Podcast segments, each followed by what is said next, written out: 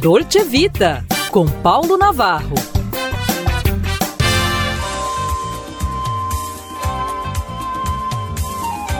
Olá, amigos, em Pauta Rei dos Mares. Eu tenho falado muito aí é, de cruzeiros, né? Esses navios que no inverno saem da Europa e vêm para cá, vêm para o Caribe, né? E fazem a festa. Inclusive fez a minha do meu filho aí, né? E está fazendo muito agora lá com o Royal Caribbean, o Cruise Ship Sirens, que é o maior navio do cruzeiro do mundo, que está em Miami. Não chegou aqui ainda não, mas já estão aceitando reservas aí para outros mares. Mas vamos lá, Rei dos Mares, da paz da CVC, nossa visão de Marujo sobre, abre aspas, vantagens de fazer uma viagem de cruzeiro. Só vantagem? Veremos. Antes dos aviões e bem depois das caravelas transatlânticas em longas viagens é um sinônimo de luxo total, menos para gigantes como o Titanic, do sinistra memória, não é mesmo? Nele viajaram 2.224 pessoas a bordo, 1.517 morreram.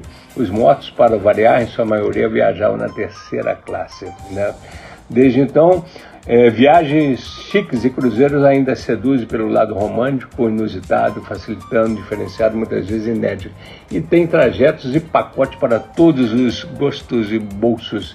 Tem área VIP e tem, com muito exagero, aquele lado um pouco melhor do que barcos de refugiados. Né? Isso entendo dentro, dentro do que tem que ser entendido.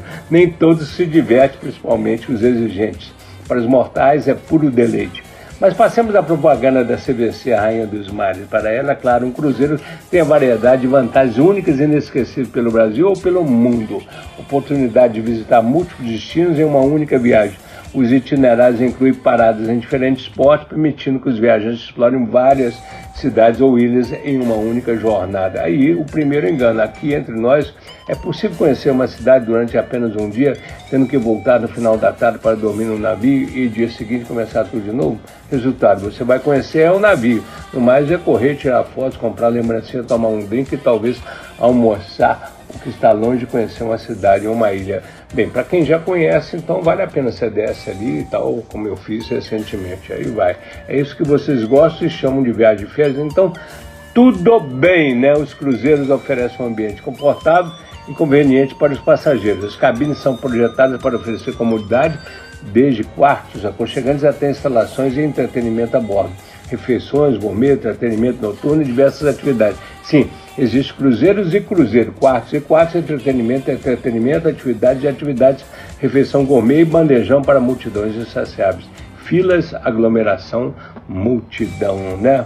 Muitos cruzeiros adotam um modelo tudo incluído, o que significa que várias despesas estão cobertas no preço do bilhete. Mas, e as bebidas? Eu paguei a parte no meu. Vou perguntar, vocês gostam do, do parque de diversões, piscinas, spa?